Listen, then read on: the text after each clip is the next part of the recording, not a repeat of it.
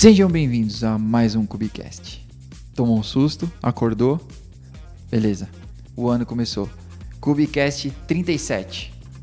Se o último Cubicast que você ouviu foi o 36, você perdeu um, tá? O 35 veio depois do 36. Nós temos uma matemática diferente.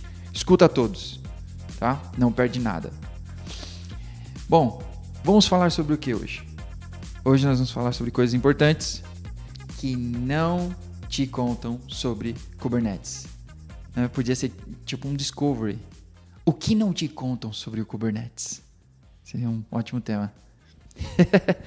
Muito prazer, eu sou o João Brito. Hoje temos a presença ilustre de Bruno. Fala aí, galera. E Diogo. Olá. Sucintos e diretos. Tá bom. Então, é, vamos conversar um pouco sobre o que não te contam, né? O que não te contaram sobre Kubernetes. Porque, é, ultimamente, eu encontro diversos artigos, vídeos e outras coisas sobre Kubernetes, né? E instale em 5 minutos. Uh, tenha seu Kubernetes rodando e, com HA e tudo que é possível em 10 minutos. Receita de bolo, de Isso, caixinha. Isso. Né? Mas o que a gente encontra no dia a dia é que essas receitas acabam não funcionando muito bem. A gente encontra no dia a dia é, empresas que tenham Kubernetes tudo no default, que de repente ele instalou com Rancher, e às vezes eu falo do Rancher, mas é só porque ele tem um, um Windows Way de instalar Kubernetes, de next, next, pronto, Finish. tá instalado, né? Mas você vai ter problemas se você seguir esse caminho, né? Então a gente queria compartilhar um pouco sobre isso, né? Porque acho, hoje, hoje tem diversas formas fáceis de você ter um Kubernetes, né? Você tem COPS, você tem Rancher, que eu já citei, você tem GKE, AKS, EKS, DKS, eh, asterisco KS, Quem é o DKS? Digital é, Ocean. DigitalOcean. É. Tem, tem o da Oracle também. Oracle é OKS? Será? Não sei. Não Deve, creio. deveria ser. Eles, de- eles deveriam colocar OKR e Kubernetes alguma coisa. É. Vou sugerir para eles. Fica a minha sugestão aí. então, mas tem vários eh, flavors aí, né, do Kubernetes. Mas default simples, né, é ultra rápido. No GKE, se eu não me engano, é, pausa para foto, 1 minuto e 1 minuto e 40, não é, Bruno? Um GKE default No GKE, é, com dá, com dá máquina pequena. Quase dois. é, é menos de 2 minutos. Quase dois. Então, se você quiser ter um cluster ultra quase rápido, dois. põe no GKE. É ultra rápido. Mas vai tudo no default. Defusão. Tudo aberto. Público. É, é, é igual o Minikube. É, isso. discos sem replicação, máquina sem redundância. Acho que a gente podia fazer uma lista, né, rápida aqui, de quais são as coisas, quais são os- as principais coisas que a gente deve se preocupar quando a gente faz uma instalação default. Ou seja, uma instalação não ser default, após ela ser concluída, qua- quais são os passos? Alguns, a gente não precisa cobrir todos, mas só para o pessoal ter uma ideia, tipo, sair daqui com uma coisa prática, assim. Tá bom, instalei meu Kubernetes default. O que, que eu tenho que pensar agora? O que, que vem a seguir? Hum. Gente podia tentar pensar de baixo para cima. De infra, por exemplo. Talvez Eu acho que a primeira coisa é backup. máquinas. A, li- a lista, a lista é enorme, A eu é sei. Ah, mas vamos pegar assim, as Top. top 5, top 3. Top 5, disponibilidade é o primeiro item. H.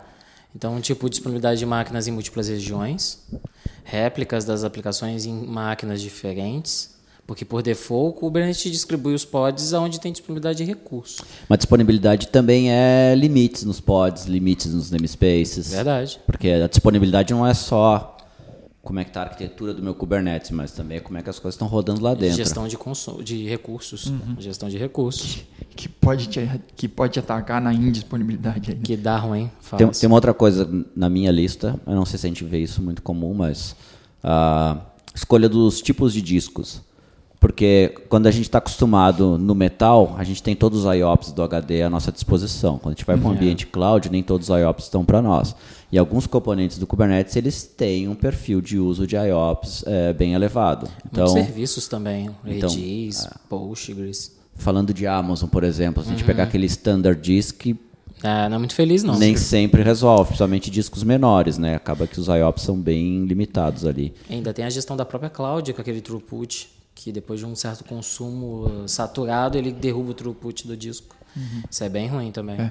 E, e são coisas que às vezes você não, não pensa na, quando você está arquitetando ali, né? É. Você vai fazer uma conta e você vai pensar, não, eu preciso de mais ou menos tantos gigas, tantos CPUs, Sim. Eu vou colocar uma gordura aqui e vou subir. E Oh, vai dar beleza, bom.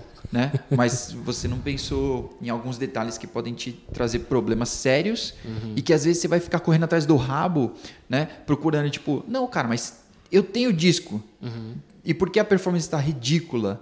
Né? Então, você já tá errado. estourou. Então a gente tem a, a backup, Backup, acho que é a arquitetura do próprio Kubernetes, distribuição ele, dele em múltiplas Zonas, zonas enfim, a gestão dos recursos lá dentro, Isso que, aí. que aí passa por limites nos pods, limites nos namespace.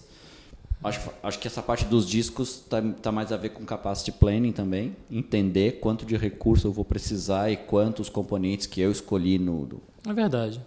É verdade. me oferece, ver se é o bastante.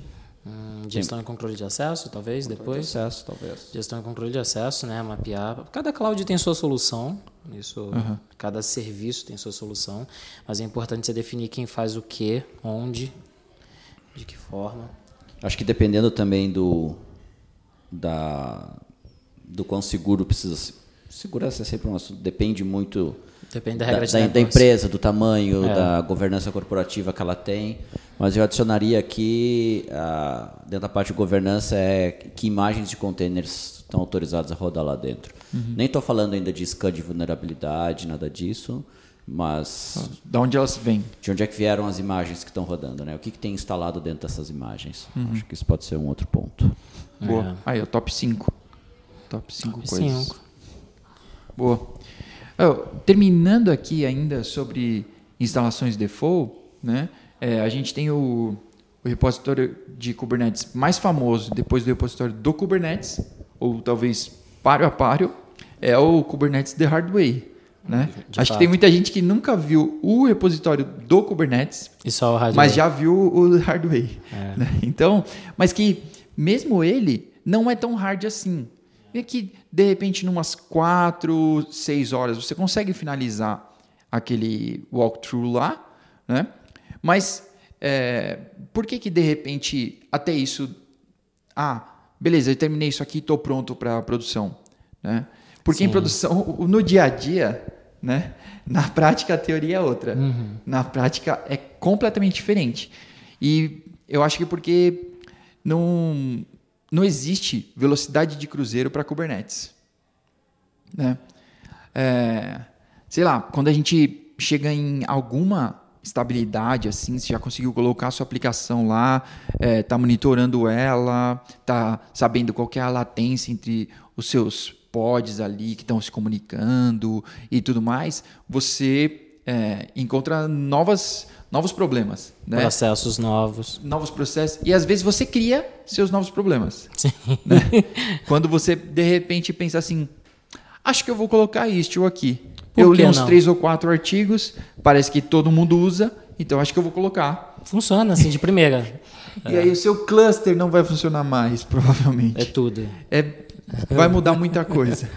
Tá bom? É, ou então é, você começa a se preocupar com, com uma segurança e aí você vai pensar em Vault, né? É, ou você começa a ler sobre Circuit Breaker e tem uma conversa com seus devs lá, quer trabalhar resiliência. Então você vai criando novos problemas e problemas complexos, soluções mais complexas, né? Então, tem muita coisa aí no meio, né? Que não é só instala o Kubernetes e pronto, parabéns. Missão cumprida, pode ir embora, né?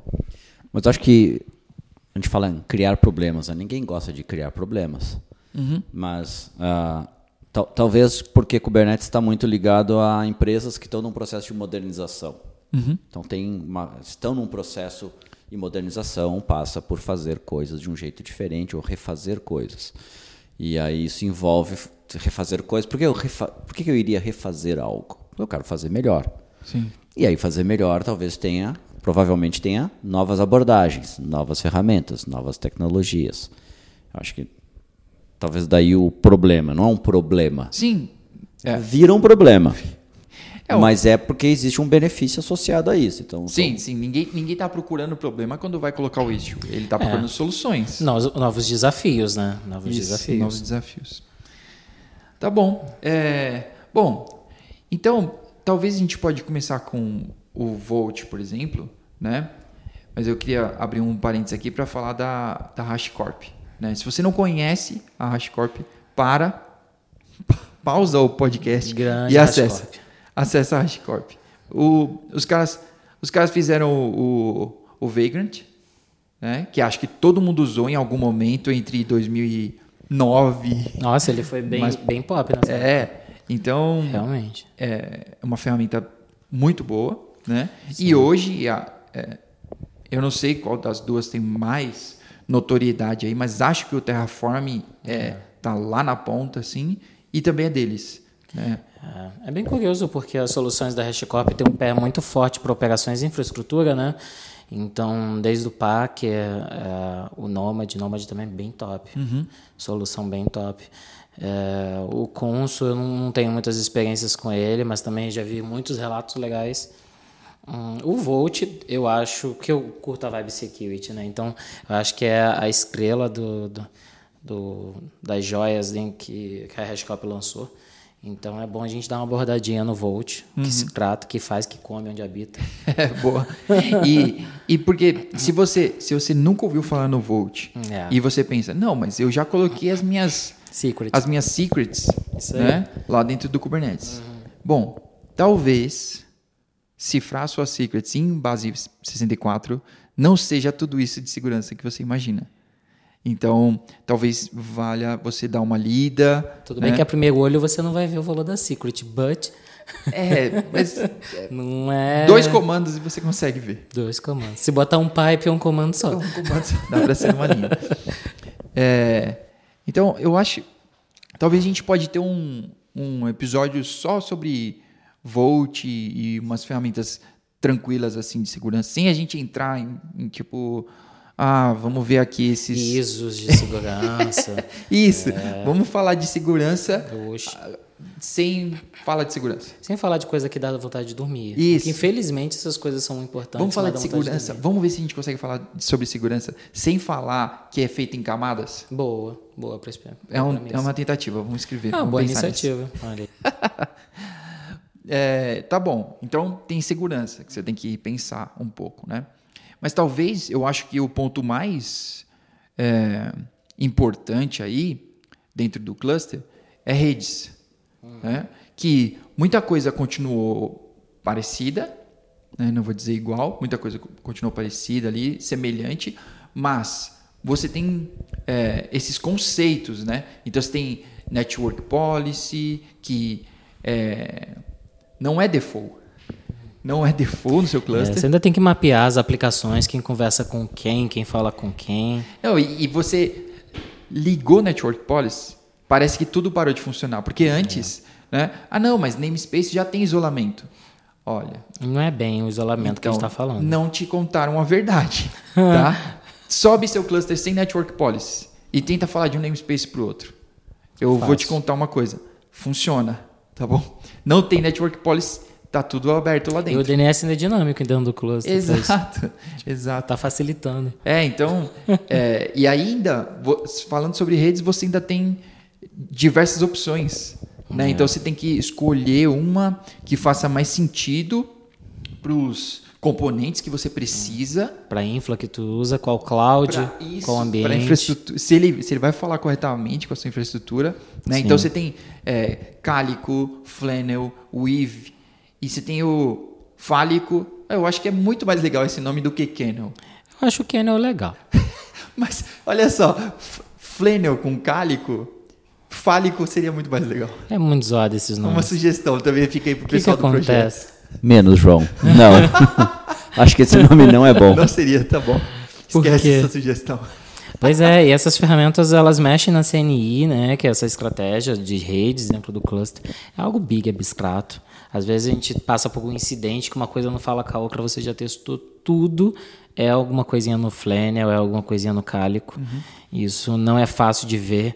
A gente até brinca, né, João, que usar Kubernetes não faz deixar de existir problemas de rede. Exato. Não, e que, é. e que colocar o CNI lá, uhum. né, não é simplesmente você calcular qual é. é a máscara de rede que você vai usar e pronto. Fim. Olha Sim. só, tá funcionando. Antes fosse isso. Hoje. Não é assim tá? E amanhã ou depois você, você errou nesse cálculo, cara. É. E você vai subir mais um. Não, não, eu vou escalar meu cluster uhum. e vou ligar mais máquinas e vou ter mais pods. Parabéns. Seu cálculo não deu certo não vai subir mais.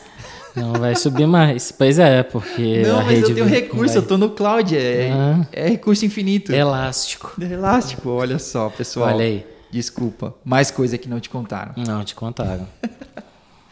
tá bom? Continuando nessa vibe de redes, acho que a gente pode falar sobre Ingress, uhum. né? Porque eu acho, eu acho que, bom, todo mundo, todo mundo é muita gente, mas muita gente já deve saber que se você pegar e ficar criando um monte de service com tipo load balancer, a sua fatura vai vir um pouco mais cara.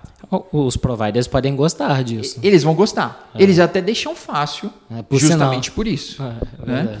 Mas você criar um Ingress vai te trazer benefícios. É, um né? IP só, uma entrada só. Sim, eu, eu, acho, eu acho que um dos melhores benefícios de você ter um Ingress é a monitoração centralizada é. ali dentro do, do seu Prometheus que você já tem olhando as outras coisas. Né, e que você faz umas métricas. Quantidade de erros, é, pacote perdido, Poxa, falha. eu acho, eu acho bem legal, porque tá ali dentro. Né? E, e é um salto a menos de fora que você tem que dar. Então, eu, eu acho mais legal. Né? Fala as engines também, eu acho que é o que eu mais curto é as engines. Porque cada regra de negócio, às vezes você tem uma, uma especialidade, às vezes você tem algo que tem um tráfego em streaming, Sim. algo bem louco assim. Uhum. Aí talvez um TriF que faça mais sentido, ou talvez um Basator.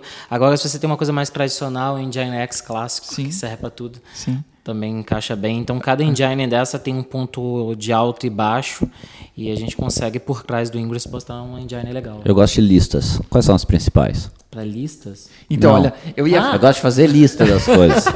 Ó, Celso.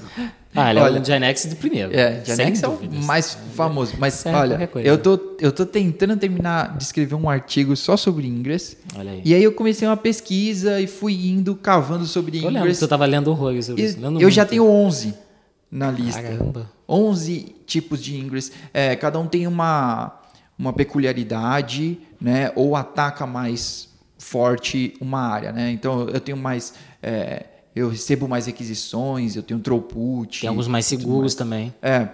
Então, eu acho que, eu acho que o, o top. É, top 3. Eu acho que o top 3, é, o primeiro deles 3. é o Nginx. Sem dúvida. Né? Pelo, pela facilidade, todo mundo já conhece o Nginx, né? Padrão hoje para a vida, né? Nginx. Sim. sim. É... F, F5 Nginx. Isso, é verdade, tem que ser dito. então. que mais? É, o segundo. Eu acho que o segundo é Traffic. É, Traffic Eu acho é que bem... Traffic... É, Além de ser bem estável. Bem, bem estável. Isso, isso. É. E eu acho que um cara que vem correndo por fora, mas que eu tenho ouvido muito falar, uhum. né, que é o próprio Kong, que, uhum. que, que nasceu com outra... É verdade. Com outra abordagem. Outra com, finalidade. Com outra finalidade total, né? E ele incorporou essa funcionalidade de Ingress, né?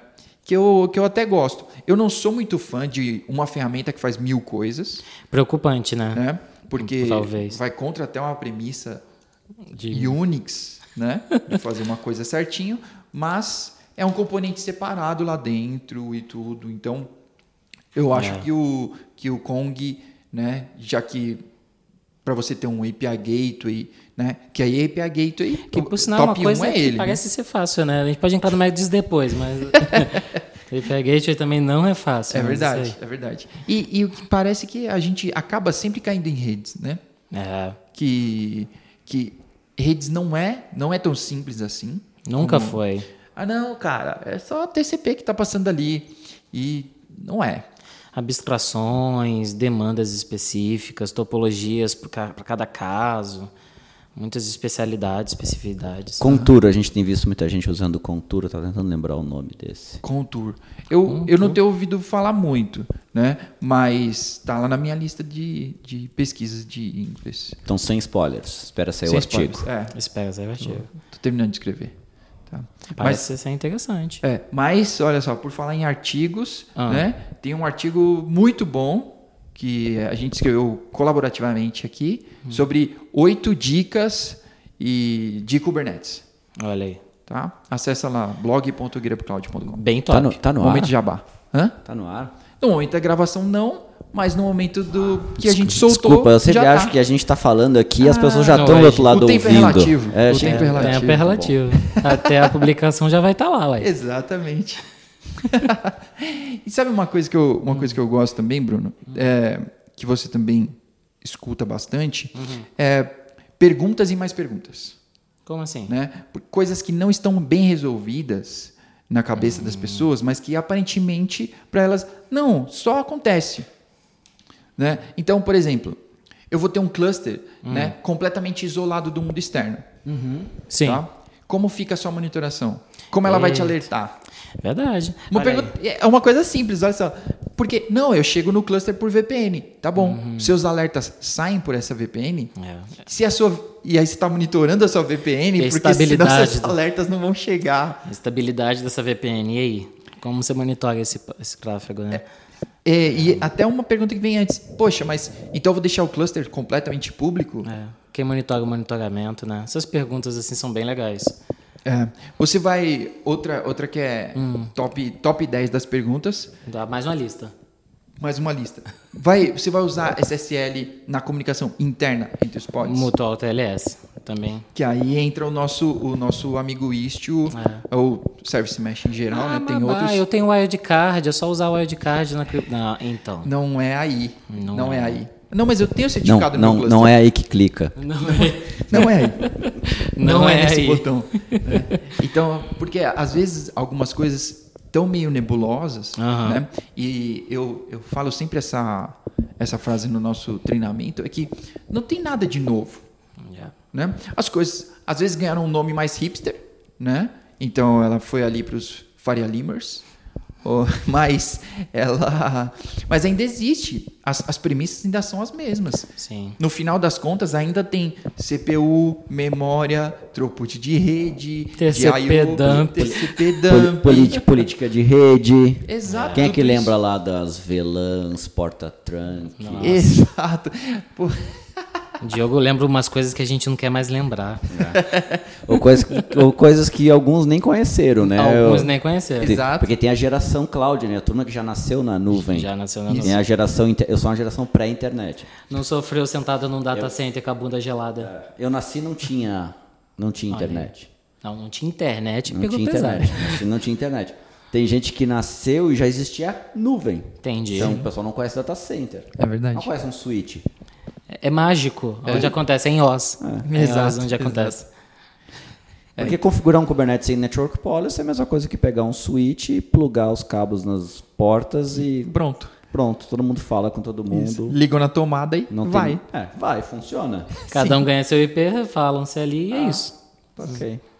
DHCP, facinho. É, Pronto, é, exatamente. Nada muito além disso. É, então não tem nada novo. Essas coisas, as- os, os conceitos são os mesmos. E eles precisam, eles só estão em lugares diferentes, tem uma forma diferente de ser configurada, mas precisa ser feito. Se não fizer, Se não fizer, vai dar. Não rola. Não rola. Tem uma, uma polêmica agora, hein? Ter mais de um cluster, tá? Então, acho que essa, essa já é senso comum, né? Ter o cluster de produção separado. Mas, e daí para baixo? Né? Você vai ter um cluster só para desenvolvimento e outro para homologação, prós e contras. Ou tudo junto. Aí entra o clichê, depende. Depende. Resposta para tudo. depende, do, sempre ganha. Depende do orçamento, depende do tempo, depende, depende. Meu, o meu, assim, para mim, melhor prática é separar, sempre. Tá? Por que que, onde é que eu vejo que deve e quer juntos não funciona? Se você faz um teste de carga, por exemplo, já não funciona. Você vai estar estressando um cluster que, é, que a turma está desenvolvendo, está trabalhando e você está lá. Estressando as pessoas. É, então já, já, começa, já começa aí, tá? Eu acho que, é, via de regra, separa. E eu acho que separa mais ainda. Quando chega em produção, talvez a gente tenha que ter produtos rodando em clusters diferentes. Sim. aham. É, depende da natureza do É. negócio, da Não. natureza da aplicação. É, é. nem, nem sempre. Ah, não, eu tenho um novo produto que eu vou lançar, eu vou criar um novo namespace para esse produto, vou ajustar lá as cotas e limites e vou rodar no mesmo cluster. Pode? Pode. Aham. Qual é o tamanho desse projeto? Quão crítico ele Se é? for um produto, um projeto de Big Data, por exemplo, que devora RAM e CPU. É, então sim, vai muito das características, particularidades de cada projeto. Uhum. Talvez você tenha projetos que mereçam ter um cluster de produção só para ele. Sim. Tá? É, Tamanho, regras, políticas. Daqui a pouco Até você- importância, né? Daqui a pouco Segurança. Você, daqui a pouco você está discutindo ah, essa pólice, eu não posso botar aqui, que esse projeto precisa, porque vai afetar o outro. Que... Uhum. É. Eu acho que mais flexibilidade, tá? Múltiplos clusters. Conflito de interesses das aplicações, né? Para mim, é quanto mais clusters você tiver, melhor. Separe. Mas essa é minha, esse é o meu ponto de vista. É, mas talvez eu, eu- uma reclamação ou sei lá um ponto de vista que as pessoas sempre tocam é grana, né? Que aí você vai ter um custo aí se não for um gerenciado, né? Ou se for um gerenciado na Amazon que tem que pagar uma, um fee, mas Que tá mais barato agora. que está mais barato. É, mas se não for gerenciado, você tem uma, uma taxa aí, né? Que você vai ter que pagar causa dos masters e algumas outras coisas que você possa subir. É, mas acho que isso é tão pouco. Isso vai, isso varia. Isso, Isso aí, vai de ser novo diluído. depende. Ah, Viu? Depende. Depende. É, você é uma startup ou é uma megacorp? É. É uma megacorp, cara, isso aí é peanuts, é nada. Sim. Não é esse local para economizar, não é aí. Exatamente. Exatamente. tem que Eu acho que essa resposta é ótima. Não é aqui. Não é aí que tem que economizar. você pode economizar em tantos outros lugares, né? Talvez, talvez se a gente, olha só, montar essa arquitetura direito, tem tanta ou- tantas outras coisas que podem reduzir seu custo, né? E isso, e só ter a estabilidade desse ambiente, onde tipo 100% do tempo o desenvolvedor pode usar lá o cluster e ele pode testar a coisa 100% do tempo. Não tem nenhum momento que o dev fala assim: "Ah, não, eu vou ah, vou embora mais cedo que o, o ambiente não está pronto lá para eu poder testar". Ou tipo, vou ficar no Twitter aqui o resto do dia porque não dá para testar no ambiente. Não tá funcionando, não tá. Quanto quanta grana se perde? Indiretamente, né, no caso. É, Eu tenho é- uma. Eu, eu, eu me prestei a fazer uma planilha para calcular o retorno sobre investimento e quanto de economia. E, onde é que a gente tem mais economias quando adota tecnologias como Kubernetes? Pode ser automação em geral, tá? Ah, a- onde tem mais impacto financeiro é no tempo das pessoas. Não é de infraestrutura, não é de licenciamentos, é no tempo das pessoas. É onde tem o maior impacto financeiro está no tempo das pessoas. É onde tem mais economia, se fizer do jeito certo. E, e, e calculado sobre dois, dois pilares. O primeiro é time de operações, acaba sendo menor para operar esses ambientes, pelo, pelo fato de ser uma infraestrutura imutável, ah, tem, um, tem, um ganho de, tem um ganho bem grande nisso, ah, mas principalmente no lado dos desenvolvedores, pelo, pelo tempo que eles passam, pelo, pela diminuição no tempo que eles passam esperando. Ou Maior por uma- autonomia, não é ou por uma verdade? publicação ser autorizada, s- ou por um ambiente ser é, ficar disponível para ele começar a trabalhar, é onde tem onde estão os maiores ganhos. A gente tem tempo para outra polêmica? Outro Tem, assunto polêmico? Tem tempo. É, o, o depende no final é uma balança, né? Tem que catar ali a balança do que. Porque exagerado o projeto acaba ficando inviável. Sim, E lógico. você precar na deficiência de fazer pouco pode ser ruim. Vai então custar ali na frente. tem que achar uma balança pro Não, depende. E, e lá na frente às vezes custa mais caro, né? Porque aí você vai gastar mais tempo das pessoas de novo, É. atravancar as coisas. Retrabalho. E, e acho, que, o- acho que outro ponto é o seguinte, né? É, cara, se o custo de ter clusters separados, né, deve que é a produção, é algo preocupante, tem coisa errada na precificação do produto da empresa. É, há um das- questionamento dos cultural produtos, das coisas que vão rodar ali dentro. Porque a infraestrutura Sim. é relativamente barato. Nós não estamos falando de nenhum, não estamos falando de valores absurdos no tempo que nós tínhamos que comprar uma máquina SAN, instalar no data center. É para ter alta disponibilidade, você ia em outro, outro DC, É, fazer réplicas de tudo. Acho que não, não é por aí. Minha, minha outra polêmica é a seguinte: cloud ou on-premises? Ah, eu Ele vou vai vir com voltar pro depende, depende. certeza. Olha, depende. Depende. depende. Assim como também a questão Mas do gerenciado. Desce, desce do muro, tu tem que escolher um. Não, mas assim como o cluster Não, gerenciado ou não. não gerenciado, depende também. Não, Porque tem que assim, escolher um. Se tivesse que escolher um, pensa assim, tem, tem uma Não, balança. Assim, eh, se você pegar lá, te- tem uma- uns livros bem legais de uns caras da Google que eles fazem uma analogia. da- Ele do- não responde. Não, eu vou responder, você vai ver que eu vou. Mas olha só, eles fazem uma analogia do, do- da ideia do serverless e o não serverless, né? É, acho que responde essa ideia também. Então, assim, se- por que se preocupar com o server e não se preocupar com aquilo? Acho que pode ser talvez isso. Então, quando você tem serverless, você ganha possibilidades, mas você perde possibilidades. Ele já respondeu, João? Já, já acabei de responder. Então, vi. tipo, quando você, quando você é premise, Cloud- você é cloud- Deus do seu ambiente. Cloud ou on-premise? Não, depende, Eu não, não, eu não quero saber a diferença, eu quero saber a escolha. Se tivesse que Ah, escolher, tu vai subir uma infraestrutura. Cloud ou on-premise? Olha, na maioria dos casos, o depende cai no cloud. cloud. Pra mim é cloud. A maioria das vezes. Pra mim é cloud. São alguns poucos casos, exceções muito pontuais. Por exemplo, a galera que tem vínculo com o Bacen. Eles Polê- são muito polê- presos é ao é polêmica. Ah, então, mas viu? acho que mesmo hoje, é, eu não sei, o pessoal do banco que me corrige aí, mas acho que mesmo hoje, quer dizer, eu acho que hoje ah, não tem nada que te prenda a on-premise. Ah, tem regula é, regulamentação, tem umas coisas chatas. Não, de alguma coisa, de alguma coisa que seja coisas chatas. muito retrógrada. Não, eu vou é. usar essa palavra feia mesmo. Ó, É, então. Pra, pra mim, assim, a questão de.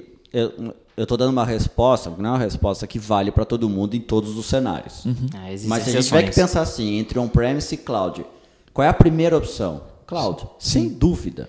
Tá? Ah, pra primeira Por- opção. porque quando a gente vai para on-premise, é importante, e aí outra coisa que não te conto sobre, sobre Kubernetes, é alinhar as expectativas. Aham. Eu estou botando Kubernetes, que é uma ferramenta legal, que vai me dar uma infraestrutura imutável, que tem uma série de componentes lá que vão aumentar a disponibilidade das minhas aplicações. Automatiza processo. Vou, Agiliza. vou ter autoscale, vou finalmente ter ambientes é, sem contaminação, vamos dizer assim, né? Quando eu promovo uma aplicação de dev para criar a produção, Sim. meu CI, meu CI/CD vai de fato funcionar agora ah, com um esforço bem menor, porque você consegue fazer isso numa estrutura virtualizada. Você vai ter que investir em Chef, Puppet ou outras ferramentas. O esforço Sim. é um pouco maior, o Kubernetes já te dá isso pronto. Porém, quando você vai para o on-premise com Kubernetes, tem coisas que nem o Kubernetes vai conseguir entregar. Sim. Então, você não tem, por exemplo, se você não tem alto scale de infraestrutura on-premise, você não vai alcançar isso.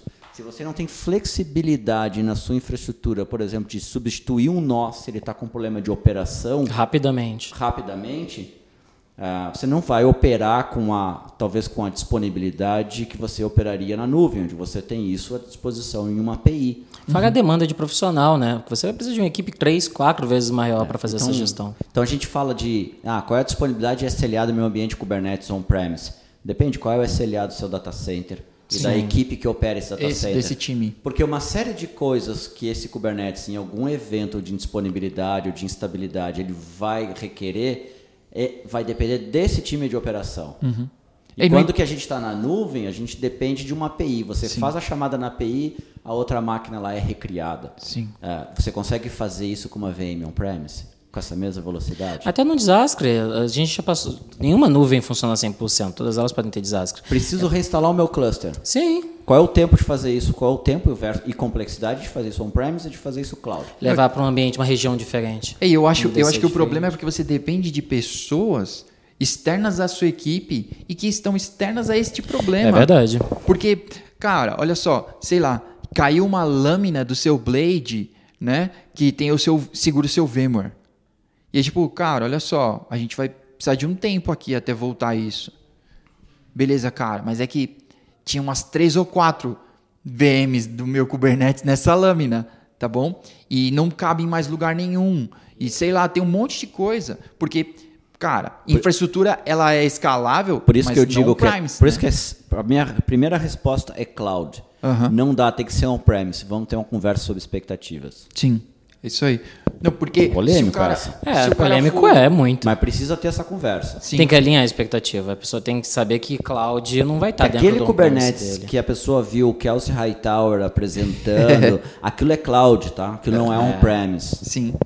É. Exatamente. E, e até eu acho que é, normalmente as empresas que têm on-premise, né, ela tem processos, né, ITIL, Gmood, né, Que vão- mais, que vão que conflitar. vão- exatamente, que vão bloquear, né, essa sua agilidade. É. né? Mesmo que, porque cara, você vai ter que pedir para uma pessoa, ela, ela vai ter que ir lá no data center, ela vai ter que fazer um monte de coisa, vai ter que pedir aprovação para mais um monte de outras pessoas, né? Então tem que ser levado em conta. Muito boa essa polêmica.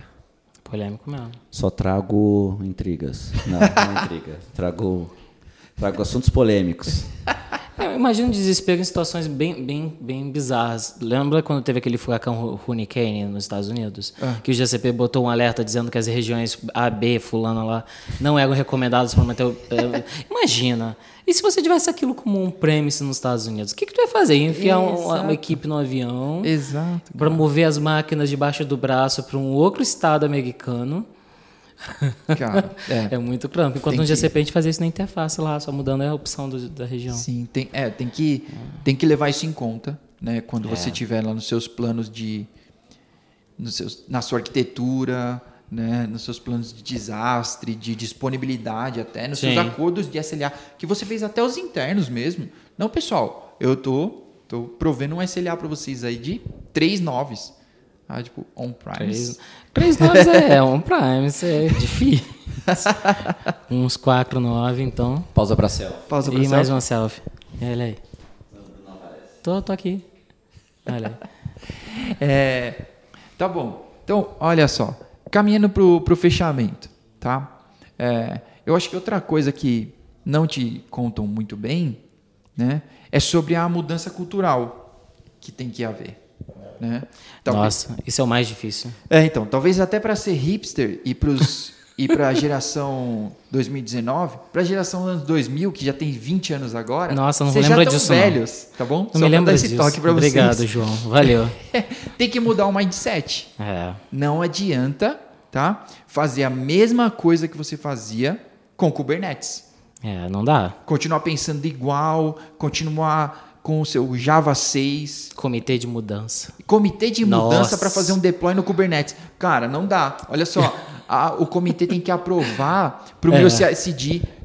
Não, Já imaginou? olha acho só, Eu- você eu acho que se a- automatizou. Eu acho que se a, o grupo, as pessoas, a empresa, não está disposta a abrir mão disso, tem solução melhor no mercado. Exato. Pega um chefe com, com Habitat, lá com, tem, tem um conjunto de ferramentas de automação que é focado nessa infraestrutura. Atende ITIL redondinho. É, e automatiza para ficar uma operação um pouco mais suave. Sim. Não vai para Kubernetes, não precisa. Isso, é. Porque nem é obrigatório. Se tá pegado nessas coisas, cara, não vai para Kubernetes. Exato, não precisa, tá? Aí você vai criar um estresse. Tem que vai ter um sentido, né? de maneira desnecessária. é, E você vai dia. começar, você com- vai começar a eu não tenho uma palavra melhor agora, você vai começar a estragar isso que você está tentando criar. Porque você vai começar a colocar um monte de barreira no caminho. Conflitos, né? É, Conflitos. Tipo, não, olha só, o Kubernetes já faz isso tudo aqui para você. Não, mas é que eu tenho que barrar aqui, eu tenho que ter uma autorização aqui, É. uma pessoa tem que mexer ali. Então, ué, então não precisa. Não, e o processo já é difícil. Aí entra na parte de software, o Cloud Native. Aí já é de arrancar os, os- os olhos. Porque aí você pensa a galera subindo, tipo, monolitos gigantes em container.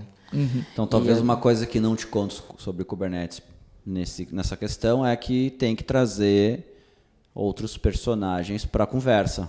Sim, sim. De, ó, tem esse bicho novo aqui que a gente está trazendo, Verdade. esses processos aqui vão precisar, que Novos. vão precisar ser modificados, automatizados para funcionar aqui dentro e a gente não perder a agilidade. Talvez tenha que fazer as pessoas participarem Sim. é, disso. Tem que trazer todo mundo para essa conversa, né? E tentar praticar, né? Aquela história do DevOps.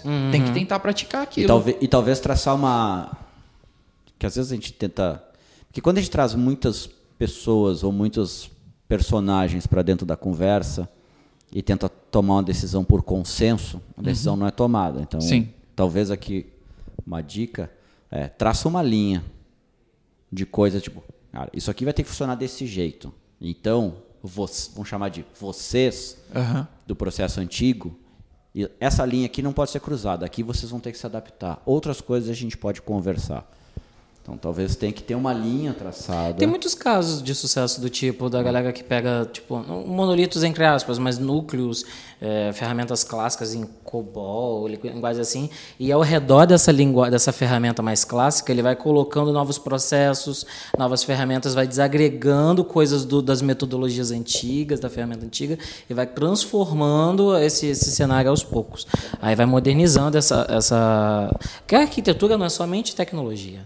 Né? Tem processo. E processo envolve pessoas. E mudança com pessoas é difícil. Uhum. É.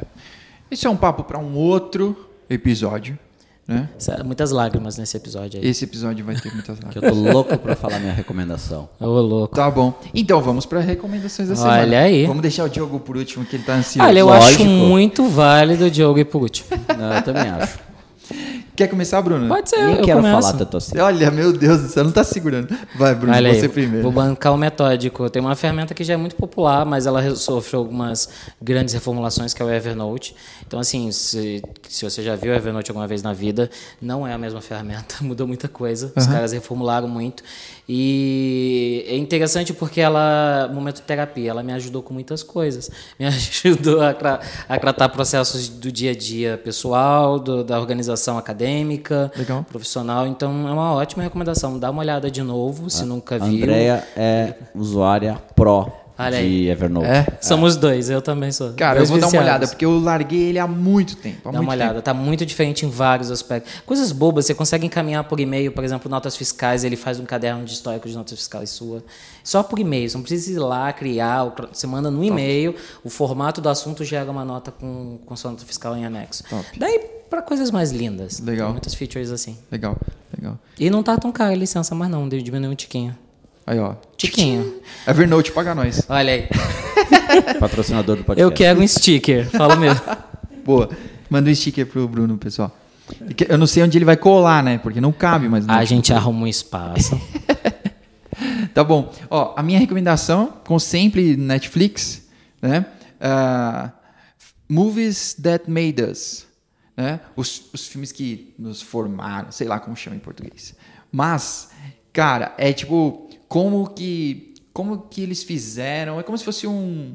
é, como chama aqueles documentários de como o filme foi feito, tá? Making off? É making off, muito bem, Bruno. Olha aí. É tipo um making off, tá? E que tem sobre é, Duro de Matar, Dirty Dancing e Caça Fantasmas. Cara, olha, o que eu mais gostei, eu sou suspeito pra dizer, mas o do Duro de Matar é muito legal. É muito legal. Porque, tipo, mostra os caras que ainda estão vivos, né? Então entrevista todo mundo, é, fala como que os caras fizeram. Que ainda porque faz tempo, né? É, então. é verdade. É, efeitos práticos, como que eles fizeram pra escolher? Tipo, ah, a gente tinha escrito esse filme aqui, na verdade, pra esse cara. Mas ele não quis. Muito top. E aí, tipo, acabou sendo um com... e virou uma comédia. Tipo, muito legal, assim, o processo de criação do filme. Eu, eu gostei muito. Vale a Lembra pena aí o nome que eu vou anotar aqui O também. já primeiro. Duro de Matar é de 1988. Nossa, Faz um tempo já, hein? Eu já era nascido, mas. vocês. Não o nome precisa, do- não precisa anotar, cara. Tá Vai nas tá- notas vai do tá nas podcast. notas do podcast. Boa, essa olha sua aí, foi viu? muito boa, Bruno. Foi de propósito. Eu sabia. Só que não. Pessoal, leiam as notas do podcast. Leiam. É Leiam e bom. clique. Clica no É, link lá. Dá um trabalho de escrever isso aí. Agora faltou o Agora é sua vez, Diogo. A gente já podia terminar aqui o podcast. Eu tenho, eu tenho duas séries, eu tava. Eu vou dar duas recomendações, então. Já que eu Oxe, esperei, mas é guloso, tá eu vou vendo? dar duas recomendações. Guarda uma pro próximo episódio. Corta o áudio Pode, eu dele. vou ter outra. Não... O que não me falta são recomendações. Tá bom. Uau. A minha primeira recomendação é uma série chamada Ragnarok no Netflix. Olha aí, Pra eu quem tô gosta vendo. de mitologia viking, ah, Nórdica, noruega, sei lá. Nórdica, mitologia é bem interessante. Vou dar apoio, eu tô É vendo. legal. Já vi É. três episódios, é bem top. Ela tem uma pegada meio. Ah, aqueles meio aqueles filmes de estudante, colégio, meio aquela pegadinha, mas é na Noruega, então tipo, não é aquele enlatado americano. É Que no coisa- café eles tomam vodka. É, não. E, é- e não é em inglês, acho bem legal essas produções. É, mas aí minha dica pra assistir a série é botar dublado em inglês. Ah, por quê? Porque eu não, eu não uso. Oxe, eu não uso legenda, eu- porque eu, eu acho que atrapalha eu consigo focar melhor na série se eu excluir totalmente a legenda. E com legenda e, e eles falando a língua deles, é muito difícil pro nosso ouvido, sabe? É completamente. É muito diferente, é, é. é, tipo, é um negócio totalmente desconhecido. Assim. Que língua que eles falam lá, Bruno? Eu tô pesquisando aí, mesmo no norueguês. cagão de pau. Tô aqui Norueguês. fazendo searching. Chama norueguês mesmo que eles falam? Sim, mas Ah. é difícil. Já viu que a gente sabe só sobre Kubernetes, né? O É conhecimento o que estamos ali. tendo, é. Ah, mas não, não, não. Eu percebi claramente que não é inglês. isso é bem claro. funciona eh, dublado em inglês, às vezes fica zoado. Esse dia eu estava vendo um documentário sobre isso, de que essas séries eh, europeias novas estão surgindo. Até tem uma, na, uma série russa agora também, de inteligência artificial, alguma coisa assim, robôs, que eles usam o mesmo dublador para fazer vários personagens, ele muda a entonação de voz e tal. Então, às vezes pode ficar meio meio comprometido, Tá. mas é uma forma mais fácil de absorver, tá? Essa série Ragnarok. Olha, segundo a legal. Netflix, eles dizem que a produção foi feita em um idioma nórdico. Nórdico. E é isso que eu disse. Eles não sabem, eu já me sinto melhor. O Netflix não sabe a Diz língua que eles gravaram né? o negócio. E, e a minha segunda recomendação também é uma série, é uma série brasileira chamada Onisciente. Eu nunca nem tinha visto falar. Olha aí. Muito legal, tá no Netflix também. Ela mostra um mundo, ah, não o mundo, na verdade, ela mostra a presença de uma empresa que zerou a criminalidade, porque cada pessoa agora recebe um drone, que é o tamanho de uma mosquinha, um pouquinho maior, que ele te acompanha o tempo inteiro. Então tu não pode, não consegue cometer crimes, não consegue depredar nada na rua, porque tu é o tempo inteiro monitorado, o drone detecta isso e já te denuncia. Fulano de tal acaba de cometer um crime e todo mundo é preso em flagrante. ah, esse dono chama X9. Então o, pro- o processo de julgamento, não tem julgamento. Tu chega na frente do juiz e ele só te dá tua sentença, porque tu foi pego em flagrante. Tem Sim. prova. Caraca, a mescla daquele filme do, do, do Gugi lá que fez Missão Impossível. Do... Ah, sim. Sabe qual é esse É, filme? Minority Report. Minority Report. É uma mescla Só, dele com só que Black não é o Mirror. mundo, só que não é o mundo inteiro assim. É só o É Brasil. só a região do Rocha Verá ali, porque a série é é foi isso? filmada ali no Rocha Verá. Onde é que fica isso? Rocha Verá em frente ao shopping Morumbi. Ah, então. Pra quem notoriamente ouve, a pessoa não não é é paulista. Paulo. é. Ah, verdade. Estamos falando de um conjunto é, comercial de prédios que ficam na região do Shopping Morumbi, Uhum. aqui em São Paulo. A série é filmada ali, eu consegui reconhecer alguns prédios. Já fui as louco. reuniões por lá, comecei Ô, a louco. esse lugar. E, então, assim, tem... E aí tem um, tem um lugar que tu consegue passar, um portal que tu passa e o teu drone desincroniza. E aí ele vai para uma espécie de uma colmeia, um negócio, ele fica te esperando voltar. E aí tu sai dessa área monitorada. Então essa empresa ela está vendendo isso para o Serviço de Segurança Pública das cidades. boa. Então tem toda uma questão de interesses, enfim. tipo, Alô, Covas, olha aí, ó. Contrata Olha os aí. caras. E aí, obviamente, tem uma área da cidade que não existe isso. Sim. Que o drone não te acompanha. Então Sim. é onde a criminalidade acontece, é onde moram as pessoas mais. Então as pessoas batalham para poder ter grana e morar dentro dessa área que é mais. Ah, Eu também lembro um outro filme. A série é muito legal. Lembra, lembra aquele do que o Justin Timberlake tem um relógio aqui Isso, atrás? isso aí. É, que tem aqueles murros de vários níveis, é. Que aquele filme Cara, podia ter um dois. A série é muito Podia, boa. muito tem várias. Dá para ter várias discussões filosóficas de separação de castas, de separação de pessoas por poder aquisitivo, Aham.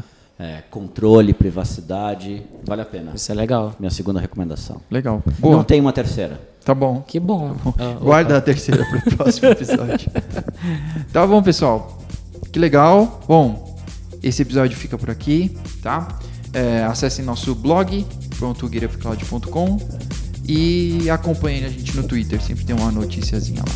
GetUpCloud. É, arroba GetUpCloud. Isso aí. Beleza? Até a próxima. Um abraço. Valeu, galera. Tchau. Falou.